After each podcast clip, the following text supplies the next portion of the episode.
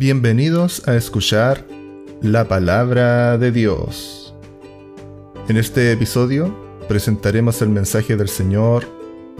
Busquemos primeramente el reino de Dios y su justicia, en la voz de nuestro hermano Sergio Aburto.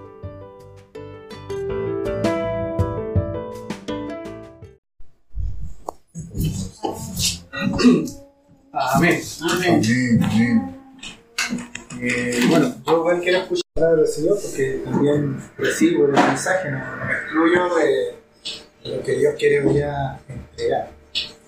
Así que también me, me gozo de estar primero acá adelante, de tener la oportunidad de ser instrumento en las manos de nuestro Señor Amén. y por otra parte también seguir aprendiendo de, de nuestro Señor. Amén. Escuchaban atentamente la- las oraciones, por ejemplo, adelante. Adelante, adelante.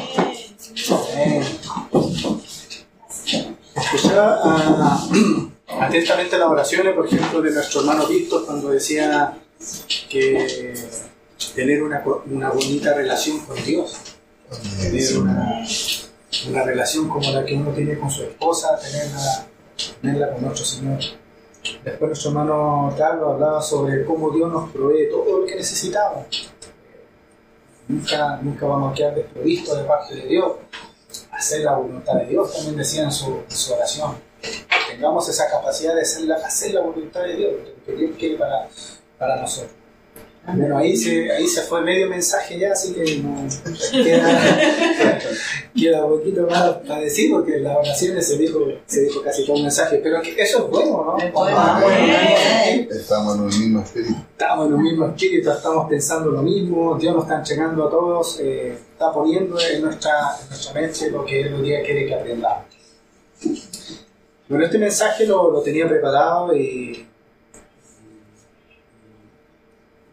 estoy convencido de que será de bendición para, para nosotros. Amén. El Amén. mensaje hoy día se enfoca en el libro de Mateo, capítulo 6, versículo 33. Mateo Amén. 6, 33. Ahí Vamos a proyectar.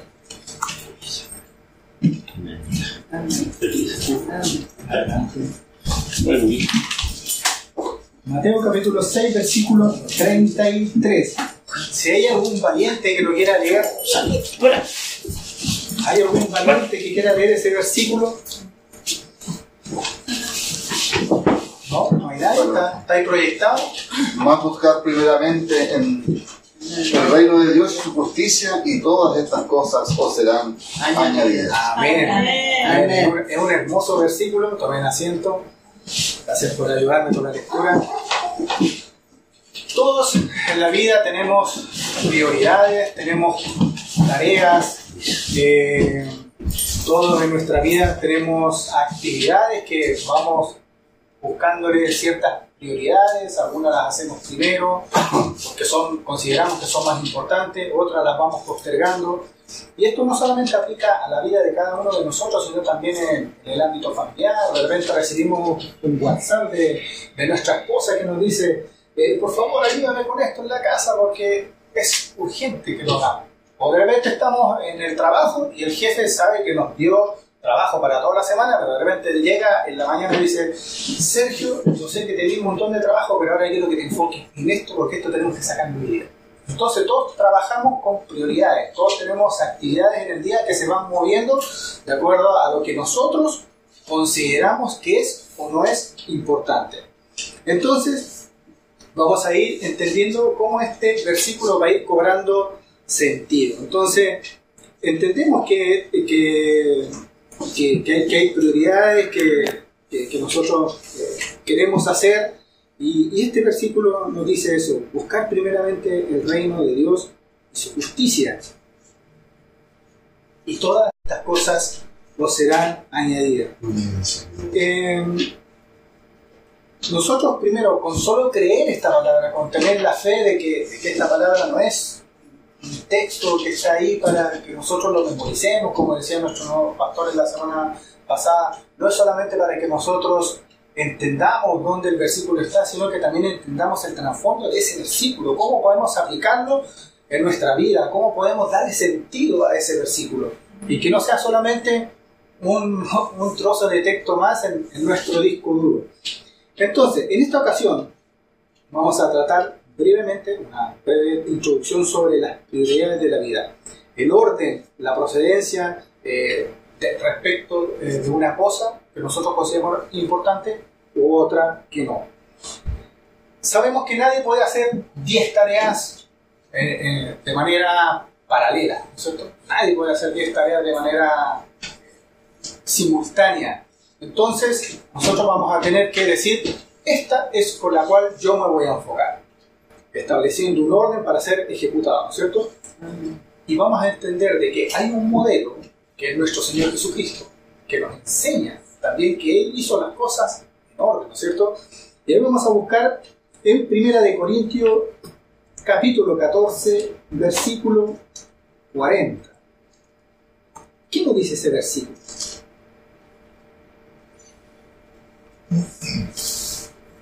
¿Qué nos dice ese versículo? Dice, pero hágase todo decentemente Y con orden. y con orden. Entonces nosotros entendemos de que eh, la- la- las cosas de la vida fueron creadas en un orden, ¿no es cierto? Fueron creadas al lote. Incluso la, la vida que hoy nosotros conocemos en los órganos eh, de nuestro cuerpo tienen un orden específico de funcionamiento. La- las cosas que nosotros vemos afuera, los árboles, la naturaleza, la creación, todo fue hecho de acuerdo a un orden por nuestro Señor Jesucristo. Cuando mi hijo de repente me dice, papá, ¿tú sabes lo que es el ciclo del agua? Yo le digo, enséñame. Y me dice, papá, el ciclo del agua me dice, comienza, puede estar en tres estados distintos. Me dice, comienza en un estado líquido, puede comenzar en un estado líquido, lo que nosotros vemos en los ríos, en los mares. Y dice, y cuando el rayo del sol dice, calienta esa agua, dice, la evapora. Me dice, y empieza a subir ese gas hasta, hasta que se eleva demasiado, dice, y como la temperatura va bajando, mientras más alto la temperatura baja, dice, esa, ese vapor se condensa dice, y se aloja lo que nosotros conocemos como las nubes. Entonces mi hijo me explica, me dice, ¿y esa nube puede permanecer ahí o puede avanzar muchos kilómetros dependiendo de la fuerza que, que tenga el aire? Y cuando el peso es demasiado dice, en esas nubes, esas gotas de agua caen en forma de precipitación. Y pueden caer en las montañas, pueden volver a caer en, en- en las aguas, en los ríos, pueden caer en la tierra y pueden ser absorbidas por las plantas, llega agua a las raíces, los árboles florecen, pero hay un ciclo que es ordenado y que ese ciclo se repite, se repite una y otra vez cuantas veces sea necesario. Nada pareciera que está al lote, podríamos decir, nada pareciera que está como desordenado. Entonces nosotros podemos ver ahí que como Dios eh, hizo los cielos, hizo la tierra y todo cuanto en ella había lo hizo de manera ordenada. Dios es un Dios tan poderoso que él podría haber dicho, a ver, tengo una idea sobre la tierra, ya, que se haga. Porque yo creo que tenía el poder o no para hacerlo Amén. de manera, con solo decir la palabra, decir que se haga todo de manera simultánea, lo podría haber hecho. Pero él nos quería enseñar ahí, por ejemplo, en el libro de Génesis, capítulo 1, versículo 1 y 2, dice así la palabra del Señor, en el principio creó Dios los cielos y la tierra. Dice, la tierra estaba desordenada y vacía. Las tinieblas estaban sobre la faz del abismo y el Espíritu de Dios se movía sobre la faz de las aguas. Entonces, este Dios eh, que, que, que, que- que hoy día nosotros conocemos nos está presentando un modelo. Él es, el, él es el modelo del cual nosotros debemos enfocarnos y darnos cuenta de que más allá de todas las actividades que nosotros podamos tener, debemos ejecutarlas de manera ordenada. Amén. Entonces, por eso dice la palabra del Señor, nos va a ir enseñando cómo es esas actividades tienen que irse enfocando a buscar primeramente el reino de Dios. Primeramente el reino de Dios y su justicia. Cómo todas nuestras actividades, que si bien pueden ser muchas, algunos tienen muchas cosas que hacer, otros tienen quizás nada, y otros tienen quizás pocas cosas, pero vamos a ir entendiendo de que hay una actividad que siempre tiene que estar arriba, primero. Y es la que decía nuestro hermano Víctor al principio, sobre nuestra relación con Dios, sobre buscar la voluntad de Dios, que decía nuestro pastor aquí en sus oraciones también. Entonces nos vamos a ir dando cuenta de que hay una prioridad única y que siempre buscar a Dios. Entonces dice Primera de Corintios capítulo 14, versículo 40, pero hágase todo decentemente y con orden. Entonces Dios se complace en que nosotros hagamos las cosas ordenadas y se pone Él de modelo para que lo imitemos. Entonces debemos aprovechar que algunos elaboran o se planifican. Hay personas que son muy planificadas y que tienen, por ejemplo, en la mañana parten a las 8 de la mañana o bueno, se levantaron a las 6 quizás, y tienen todo planificado lo que van a hacer en el día. Ya, voy a tomar desayuno a esta hora, a esta hora tengo que estar saliendo, poniéndole marcha al auto, tengo que estar en el trabajo a esta hora, tengo que ejecutar esto que tengo pendiente, son muy planificados, ¿no es cierto? Y hay otros que, que la ola no, no son muy planificados donde, donde los lleve la ola, pero la mayoría debiesen ser así, planificados, ¿no es cierto? Ordenados. Entonces, yo siempre he visto este ejemplo en, las redes. De repente hay muchos que cuando llega fin de año dicen agradecemos eh, este año que ha terminado porque eh, pude hacer esto, pude hacer esto otro.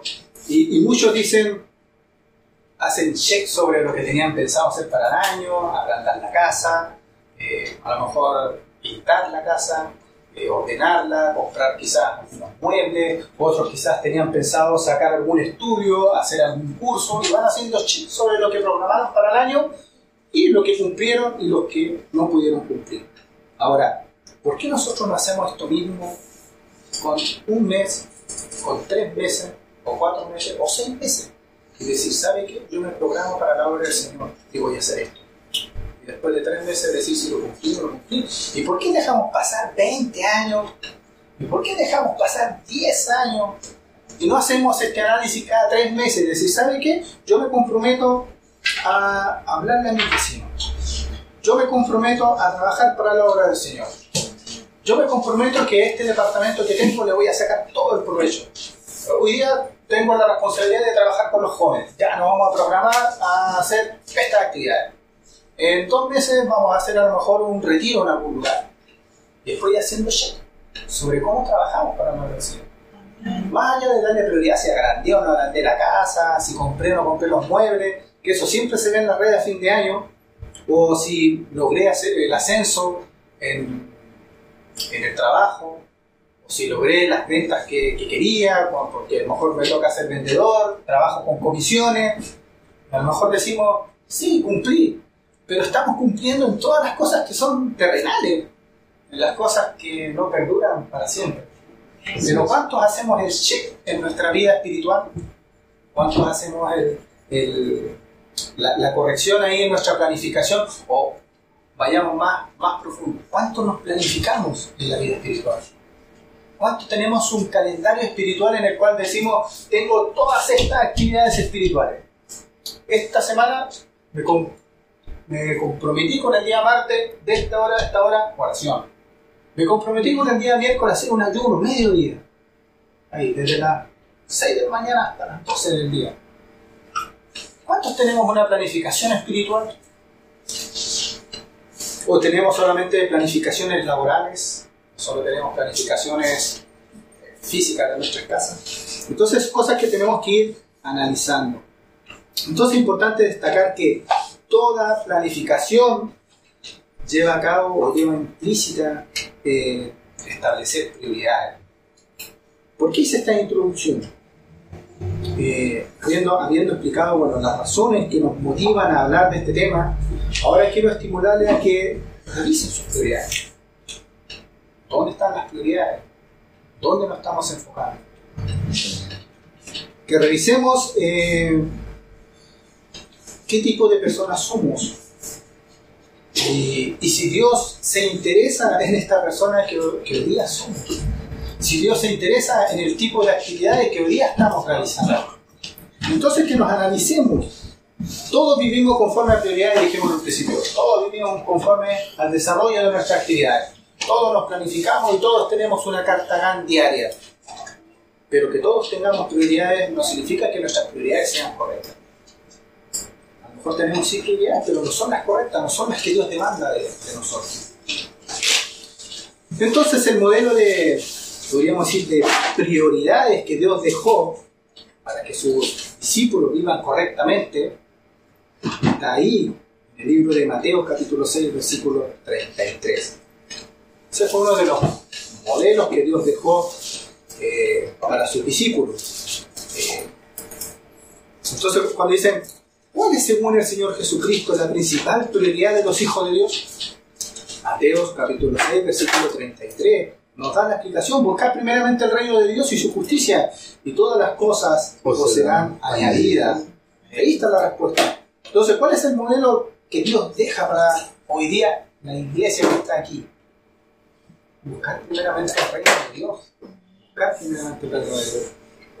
Entonces, esta declaración del Señor Jesucristo, bueno, es parte de una de las enseñanzas, eh, bueno, más más largas, más extensas y famosas, eh, conocidas como la que hizo el Señor Jesús en el Sermón del Monte, que inicia en el capítulo 5, me parece, y termina en el capítulo 7. Entonces, claro, entre medio queda este versículo, este capítulo, capítulo 6, versículo 19. Pero debemos entender un poquito más sobre, sobre por qué Dios dice estas palabras. Entonces es importante que, que, veamos de qué cosa está hablando nuestro Señor Jesucristo, qué es lo que nos, quiere decir o, qué es lo que quiere concluir en este versículo 33. Porque vamos viendo más atrás, en los versículos 19 al 21, y el Señor nos habla sobre el tesoro. ¿Cierto? Vamos a buscar ahí qué dice la palabra. Mateo capítulo 6, versículo 19 al 21. Y dice, no hagáis tesoros en la tierra donde la polilla y el orín corrompen, y donde ladrones minan y hurtan. Y dice, no os hagáis tesoros, ah, dice, sino haceos tesoros en el cielo, donde ni la polilla ni el orín corrompen, y donde ladrones no minan ni hurtan, ¿cierto? Y después el versículo 21 dice, lo más importante, porque donde esté vuestro tesoro, allí también allí estará también vuestro corazón. Entonces, primeramente hemos entendido de que todos tenemos cosas que hacer, todos tenemos actividades, todos tenemos una planificación, pero hay un modelo que Dios entrega. Y Dios también nos, nos enseña de que esas prioridades, que esas tareas que nosotros vamos a ejecutar, sean enfocadas en tesoros en el cielo, donde nadie las roba, donde nadie hurta, donde nadie las puede tomar. Y lo más importante, porque donde está vuestro, vuestro tesoro, allí también estará vuestro corazón. Ahora nuestro Señor Jesucristo no prohíbe que nosotros tengamos tesoros en la tierra, sino que hace un enfoque sobre, más bien, o sea, más bien Él cambia el enfoque de dónde deben hacerse esos tesoros. ¿Cierto? Porque Él no nos prohíbe que nosotros tengamos una casa, no nos prohíbe que nosotros quizás tengamos un buen auto, pero Él lo que nos hace entender es que nuestro enfoque, nuestro esfuerzo, nuestra dedicación, nuestra motivación, nuestra determinación para poder cumplir eso deben ser enfocados en tesoros espirituales que permanecen para siempre, que son eternos, que no terminan cuando, cuando termina el mundo, sino que van a permanecer para siempre. Entonces las razones que da eh, el Señor, eh, notando bueno, un principio muy importante expresado aquí, es que el Señor hace enfoque en que donde esté vuestro tesoro, allí también estará vuestro corazón. Entonces, si nosotros nos enfocamos en las cosas terrenales, ¿qué significa eso? Que nuestro tesoro, nuestro, nuestro corazón estará con el Señor. No, estará con el Señor. Si nosotros nos enfocamos y nos esforzamos en trabajar, trabajar, trabajar y, y a lo mejor comprarnos ese auto deportivo que queremos, eh, a lo mejor que descapotable, sin techo, nosotros estamos, ¿dónde estamos haciendo los tesoros? En la tierra. ¿Y dónde está nuestro corazón? En la tierra. Nuestro corazón no está con el Pero si nosotros nos enfocamos y nos damos cuenta de que faltan obreros para la iglesia. hay cosas que hacer para la iglesia, hay que trabajar para la iglesia. Tenemos beneficios los fines de semana. Tenemos a lo mejor venta, tenemos a lo mejor eh, venta de almuerzos. Si nosotros enfocamos eh, eh, nuestra fuerza ahí en que se haga unas arcas para la iglesia, para poder construir esto, para que lleguen personas, para que se salven, para que se conviertan al Señor. Nosotros estamos haciendo tesoros en el cielo.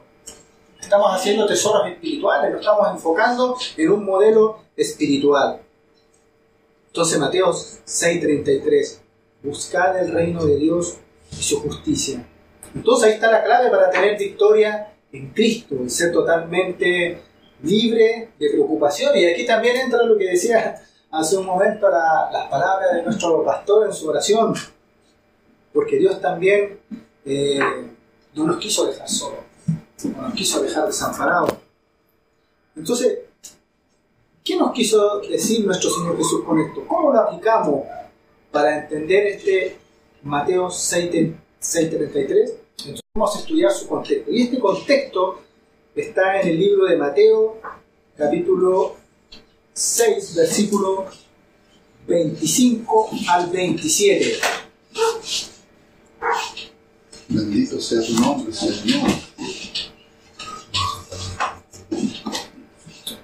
Ahí dice, si todos lo han encontrado, vamos a leer. Dice, por tanto os digo, no os afanéis por vuestra vida, qué habéis de comer o qué habéis de beber, ni por vuestro cuerpo, qué habéis de vestir. ¿No es la vida más que el alimento y el cuerpo más que el vestir? Dice, mirad las aves del cielo que no siembran ni ciegan, ni recogen en granero, y vuestro Padre Celestial las alimenta. ¿No valéis vosotros mucho más que ellas? ¿Y quién de vosotros podrá, por mucho que se afane, añadir a su estatura un codo? Entonces, el Señor Jesús ahí no- nos enseña de que cuando, cuando nosotros leemos este versículo, pareciera que el Señor se preocupa de todo. No solamente habla de lo monetario, no solamente habla de las ropas, no solamente habla del alimento, tampoco habla solamente de nosotros, sino que también nos compara con, con la creación. Y nos hace ver de que nosotros somos lo más importante, su máxima creación. Más al lado de unos pajarillos, al lado de, de- unas aves. Él nos hace entender de que nosotros somos personas importantes, que no estamos desprovistos, y que por más que nos afanemos, por más que trabajemos, por más que le demos la vuelta y digamos, no, pero es que a lo mejor el Señor se le pasó, a lo mejor el Señor no está considerando de que, de que tengo poca plata en la cuenta, a lo mejor el Señor se le pasó y no está considerando de que tengo la chaqueta rota, y a lo mejor el Señor se le pasó y no se ha dado cuenta que tengo los zapatos despegados y tengo mañana que ir a trabajar y está lloviendo. ¿Usted cree que al Señor se le pasó? ¿Usted cree que el Señor nos va a dejar desprovisto con esta palabra que está acá? No, no es cierto.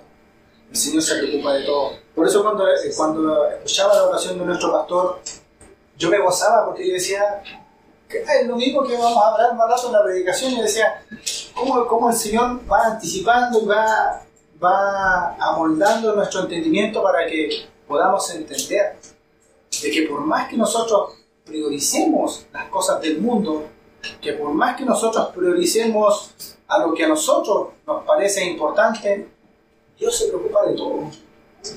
Dios se preocupa de, de que nosotros tengamos alimento, Dios se preocupa de que tengamos vestidura, Dios se preocupa que, que tengamos un techo, Dios se preocupa que, que nuestros hijos estén con salud, eh, Dios se preocupa que, que nuestros hijos estén en un buen colegio, donde a lo mejor la mala enseñanza, la mala educación que hoy día hay en el servicio público, eh, quizás la calidad de alumnos que hay hoy día no corrompan las buenas costumbres de nuestros hijos.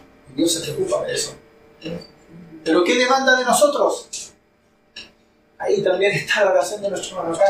Que hagamos la voluntad de nuestro Dios que está en los cielos. Que hagamos lo que Él quiere, lo que Él tiene preparado para nosotros. Y que no actuemos con luces propias, que no actuemos según nuestro entendimiento, que no actuemos según nuestra sabiduría, sino que lo que Dios quiere que, que hagamos.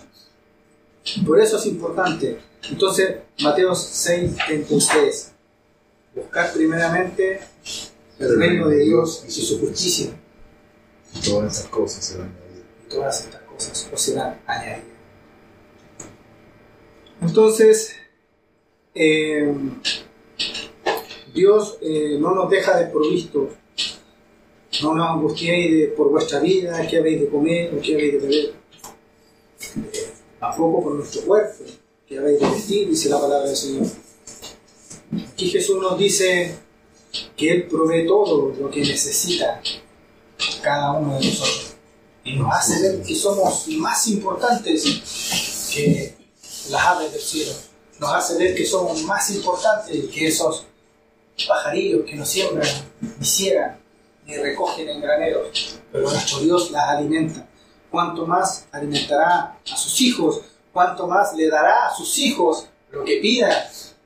Entonces vamos a buscar ahí qué dice Génesis capítulo 1 versículo 26. Génesis capítulo 1 versículo 26.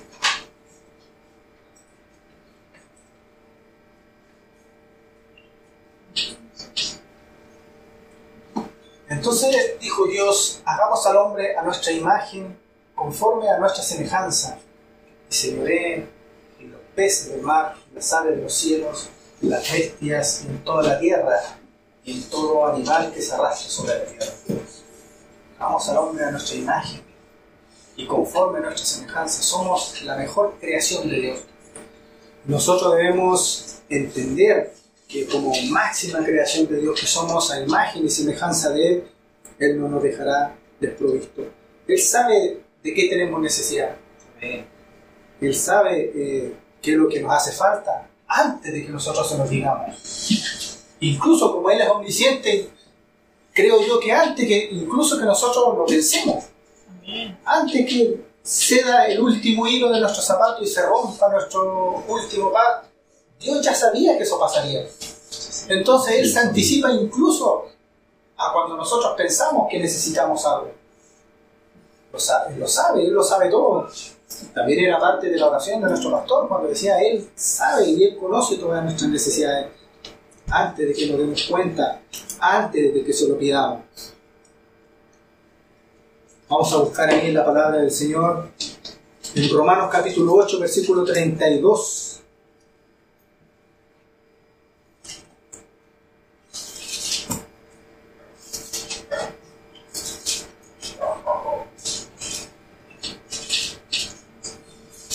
El que no escatimó ni a su propio Hijo, sino que lo entregó por todos nosotros, ¿cómo no nos dará también con Él todas las cosas? Entendemos lo que significa esta palabra, ¿no es cierto? Entendemos lo que significa este versículo. Viene a reafirmar todo lo anterior. El Señor ahí confirma que Él nos dará todas las cosas. Cuando el apóstol Pablo cita este versículo nos hace entender de que si nuestro Dios entregó a su propio Hijo, o si nuestro Dios decidió eh, decir, ¿sabe qué? Voy a dar mi vida por la creación. Si Él decide que tiene que entregar su vida, entonces ¿cómo no- nosotros no, no vamos a comprender la, la- la magnitud de, de ese, suceso, de ese hecho, para poder entender que cómo Dios nos va, nos va a privar a lo mejor de, una buena casa, cómo Dios a lo mejor nos, va a privar de, tener un buen trabajo, cómo Dios nos va a privar de cumplir con nuestras tareas diarias, cómo Dios nos va a privar a lo mejor de tener hijos en buenos colegios, cómo Dios nos va a privar que nos vaya bien en el ese examen que tenemos el día de mañana, porque a veces faltamos y decimos, ¿sabe qué? No voy a ir hoy a la iglesia porque mañana tengo el examen y voy a aprovechar estas horas para estudiar. Pero ¿cómo Dios dice ahí? ¿Cómo no nos dará también Él todas las cosas? si nos entregó a su Hijo, a su propio Hijo, si se fue a la cruz por todos nosotros, ¿por qué, por qué Él diría, ¿sabe qué? Voy a la cruz, muero por la creación, pero no voy a darle un 5-5 a, a nuestro hermano el día de mañana? O ¿sabe qué? Voy a ir a la cruz, voy a morir por todos los pecados, voy a morir por toda la creación, pero no le voy a dar un par de zapatos. No tiene lógica, ¿no es cierto? No tiene lógica. Si nuestro Dios se sacrificó por nosotros, si el Señor Jesucristo se entregó en una cruz, todo lo que hay en este mundo no es para que Dios no nos entregue. Pero volvemos a lo que dijimos al principio. Pero estamos haciendo la voluntad de Dios.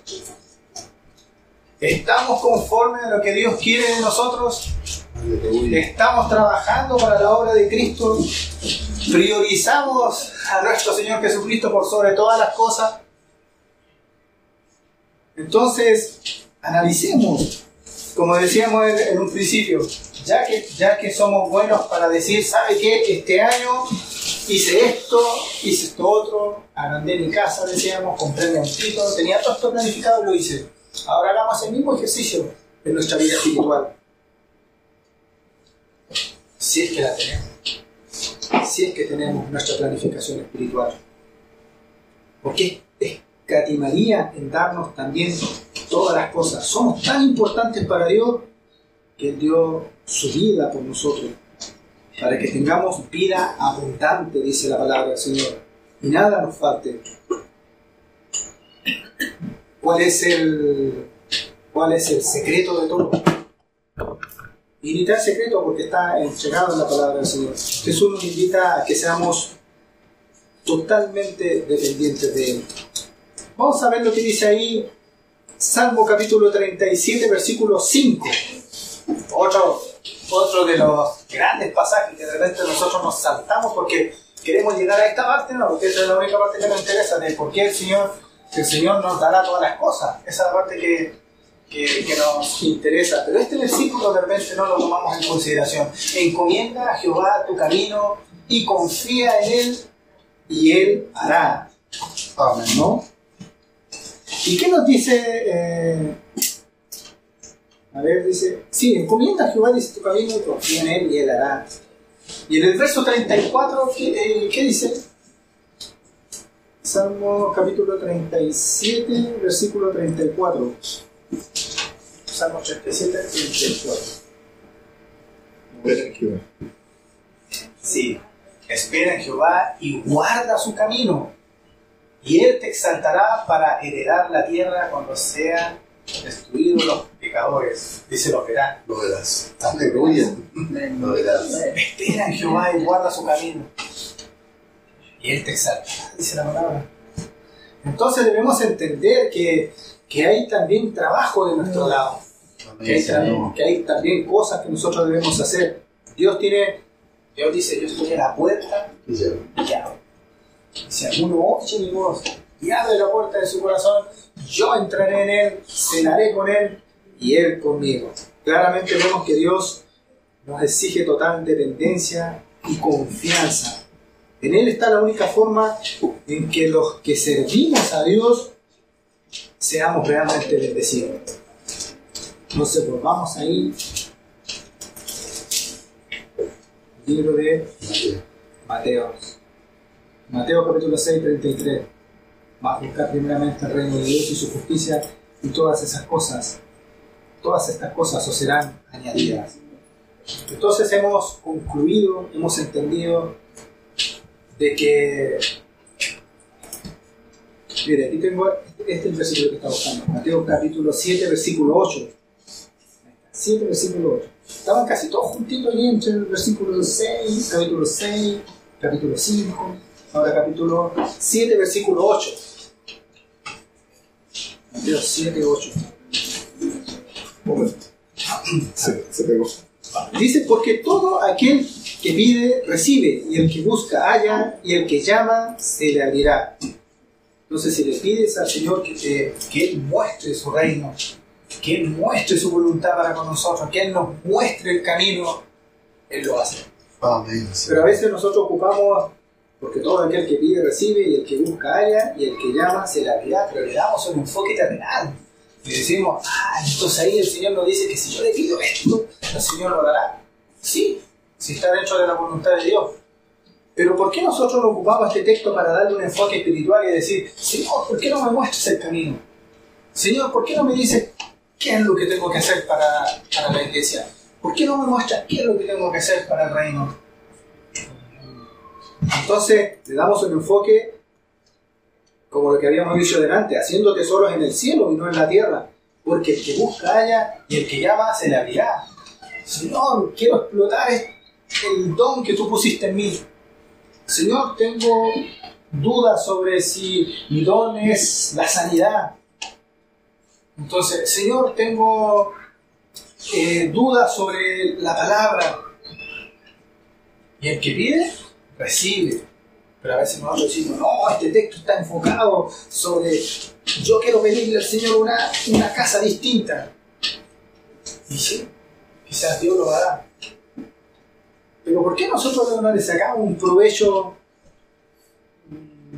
Es como que, es como que tenemos el, porcentaje de rendimiento decimos, este versículo no, si lo enfocamos de esta manera, hay un 100% de que si no nos no. Pero nosotros buscamos casi el porcentaje minoritario de, de, de lo que podemos explotar este versículo en nosotros. Buscar primeramente el reino de Dios y su justicia, y todas las cosas serán añadidas. Entonces Dios tiene hermosas promesas para, para nosotros. Dios Bendito tiene sea tu nombre, Señor. hermosas palabras para nosotros. Pero a veces nosotros no le damos un, un buen enfoque. Así que Dios nos ayude para poder entender bien su palabra, para poder entender cuáles son las prioridades, para entender qué es lo realmente importante dentro de la obra del Señor.